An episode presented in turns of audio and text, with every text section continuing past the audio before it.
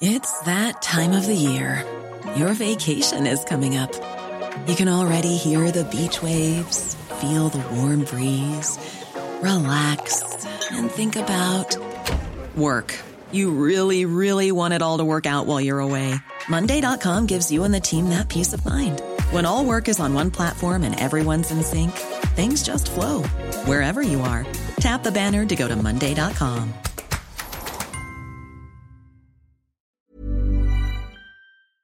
Los detalles de estas medidas anunciadas eh, para evitar la propagación del COVID-19 en sus instalaciones. Tenemos en la línea telefónica al doctor Mauricio Rodríguez Álvarez, profesor de la Facultad de Medicina de la UNAM y vocero de la Comisión de la UNAM para el COVID-19. Doctor, muy buenos días. Buenos días, doctor. ¿Cómo estás? Eh, Hola, ¿qué tal, Sofía? Alejandro, como, buenos días. Como dice Alejandro, bueno, pues ustedes junto con la, la Universidad de Guadalajara ya tomaron acciones. Mm, cuéntenos de qué se trata y por qué, bueno, pues ya las toman en este momento. Bueno, el como lo mencionaban, eh, de, de, tenemos una de las plantillas de alumnos más grandes, prácticamente la más grande del país, uh -huh. también la de profesores eh, y trabajadores relacionados con la educación uh -huh. y la investigación. Entonces somos una comunidad pues inmensa. Tenemos una un servicios culturales, servicios deportivos, eventos deportivos, eh, muchísimos eh, centros de atención al público de la comunidad en clínicas, ¿no? Y en, y en otros servicios. Entonces, eh, desde que empezó el, la emergencia estamos trabajando en la elaboración de un plan de trabajo hacia el interior de la universidad eh, con la comunidad generando información manteniendo a la, a la pues a la comunidad informada y pues vamos siguiendo muy de cerca la evolución de la epidemia también y las acciones que van tomando eh, tanto la secretaría a nivel local aquí en la Ciudad de México como en como a nivel federal porque pues tenemos campus en muchos estados que también tenemos que estar pues viendo viendo por ellos, ¿no? Bien, estas actividades que se van a paralizar no significará eh, pues que se atropellen las clases. Seguramente los profesores eh, van a estar en contacto con sus con su plantilla de alumnos. ¿Cómo va a estar esto, bueno, doctor? Todavía no, las clases no serán suspendidas por ahora. Okay. Okay, al igual que el desarrollo de la investigación y las labores administrativas. Lo que se está ya eh, pues proponiendo primero es que, que en esta semana que, que viene que, que todas las escuelas empiecen a tener ya eh, una persona de contacto ya bien articulado, una estrategia eh, y empezar a pues a tener listos lo, lo cualquier cualquier o sea, cualquier respuesta, ¿no? Que haya formas de todos ya tienen manera de comunicarse con sus comunidades, eh, con los profesores, que todos estén atentos a eso.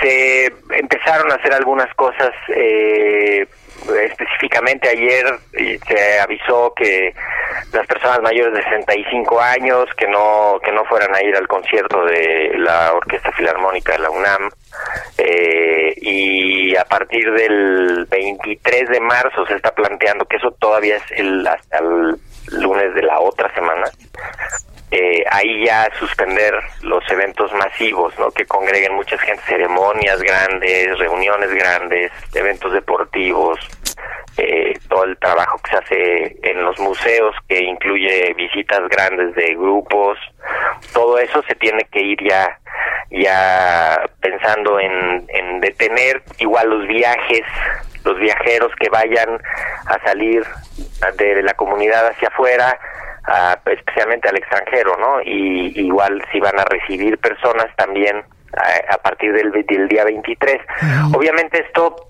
está planteado así por lo que estábamos viendo hace tres o cuatro días, ¿no? Sí, ahora, eh, doctor... En, perdón, en, ustedes toman esta decisión y estas acciones, entiendo, a partir de un modelo matemático que eh, entiendo se prevé pues que el virus estará eh, ya de manera importante en el país eh, entre el 20 y el 30 de marzo, ¿cierto?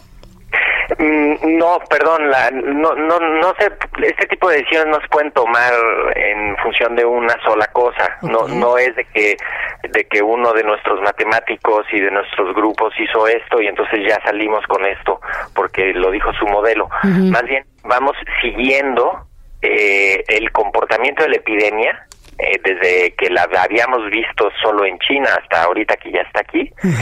eh, se suma a todos esos elementos de análisis eh, los modelos que se han hecho, en particular este modelo que se publicó, eh, y se toma en cuenta el comportamiento de la epidemia en otros lugares con características parecidas, lo que están haciendo otros países, ¿no? Eh, y las digo las medidas que se van que se van implementando. Entonces es un conjunto de elementos con información de mucho de muchos tipos de información por así decirlo eh, y que se que se consideran para proponer las acciones e ir articulando eh, la respuesta no no es una sola solo a partir del modelo no, no, no, no, no puede ser así. O sea, nadie podría tomar, yo creo que una, una decisión así, ¿no? Incluso, perdón, por eso se ve raras las respuestas en algunos lugares y, y en unas sí se explican y en otros no, porque justamente consideran muchos tramos de información y pues con eso con eso se van construyendo las decisiones y van estamos en una etapa súper cambiante ahorita entonces pues sí probablemente lo, lo que estamos hablando ahorita en la mañana ya hacia el final del día ya va a ser distinto y, y se va a ir adaptando al, a lo que ocurra pues casi que minuto a minuto, ¿verdad? Sí, doctor, permítame volver a lo básico. Eh, a veces tanta información genera desinformación y me gustaría que mm, comentara con un mensaje claro a su comunidad, a la universitaria y de paso a la sociedad en general, cuáles son los síntomas y no, cuándo debo tener yo, pues si no preocupación, sí eh, estar en el estado de alerta para cuando se manifieste este tema del coronavirus y al mismo tiempo la influenza, porque también la influenza incluso puede generar eh, o ha generado más muertes que el propio coronavirus. Platíquenos de eso. Sí, de hecho estamos, todos estamos ahorita con la atención muy puesta en este coronavirus, eh, pero nadie ha hablado de los 4.500 casos de influenza este que llevamos en lo que va de la temporada desde octubre y de los 220 muertos de por, por influenza, ¿no? 4.500 casos en México y 220 muertes, o sea, 4.500 infectados y 2.200 muertes, perdón.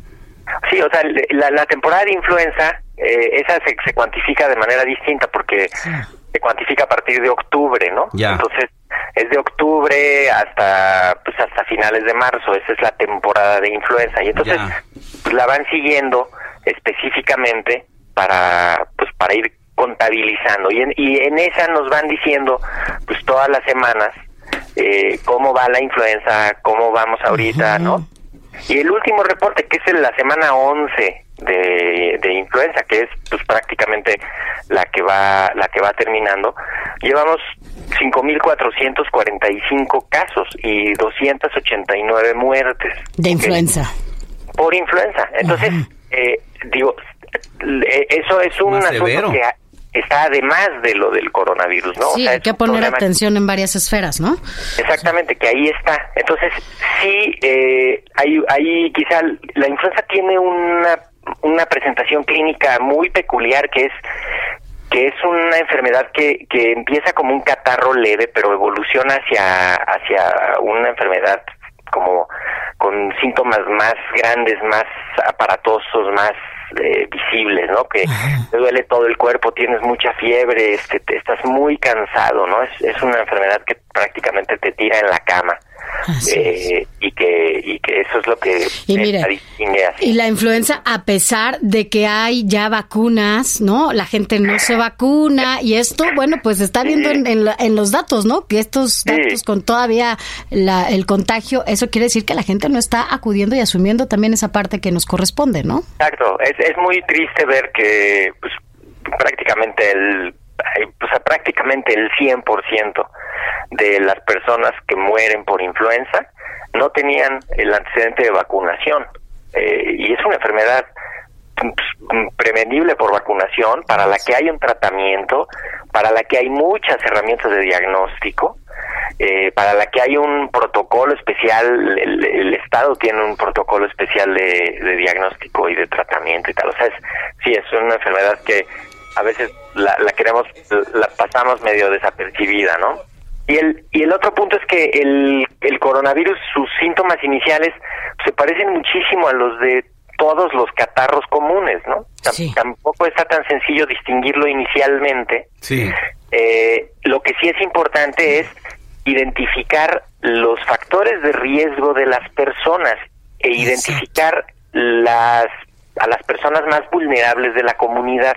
Eso hemos estado insistiendo mucho que eso es parte de la preparación de la comunidad, de la sociedad. Estamos muy enfocados en la preparación del gobierno. Pero no en la nuestra. Pero no en la individual y en la de la familia. Entonces, hay que identificar quiénes son mayores de 60 años, quiénes tienen alguna enfermedad que, que sea delicada o que, o que pudiera poner en riesgo el, en caso que les dé. O sea, eh, enfermedades del corazón, enfermedades de los pulmones, enfermedades eh, del sistema inmune. Si tuvieron cáncer. que, tuvieran cáncer, que estén embarazadas, este, esas todas esas enfermedades hay que ver pues, quién las tiene en la comunidad, cómo los vamos a proteger y tener un plan de acción que ya lo tenemos que estar aplicando ahorita. O sea, este fin de semana ya hay que replantear la visita a los viejitos, a los abuelitos, a los tíos, ¿no? Hay que promover más que nunca la... etiqueta respiratoria, cuidar a los enfermos, que los a nadie. Por la fluidez, ¿no? De, esta, de, este virus. De lejitos mejor con estas personas que son más vulnerables, doctor, porque viene el pico eh, de, pues, de infecciones eh, naturales. Eh, me, refiero a naturales en cuanto a cuando hay do, 26 casos ya de infectados contabilizados, pues es, se, se vuelve como una especie de ecosistema que también podemos eh, echarle ganas nosotros para evitar lo que se propague con mayor facilidad.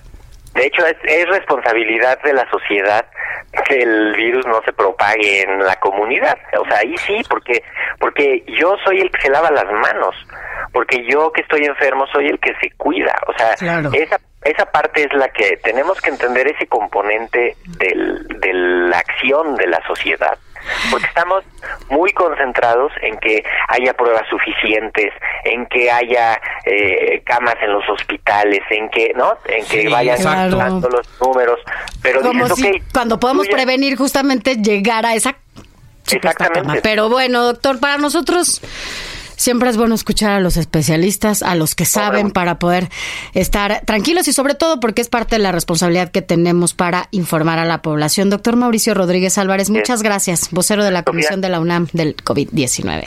Muchísimas gracias por invitarnos. Hay que permanecer comunicándonos y estar atentos ahora sí a la información que está cambiando prácticamente minuto. Cada minuto. Gracias, doctor. Gracias, Buen día. Muchísimas gracias. Son Hi, I'm Daniel, founder of Pretty Litter. Cats and cat owners deserve better than any old fashioned litter. That's why I teamed up with scientists and veterinarians to create Pretty Litter. Its innovative crystal formula has superior odor control and weighs up to 80% less than clay litter. Pretty Litter even monitors health by changing colors to help detect early signs of potential illness. It's the world's smartest kitty litter. Go to prettylitter.com and use code ACAST for 20% off your first order and a free cat toy. Terms and conditions apply. See site for details.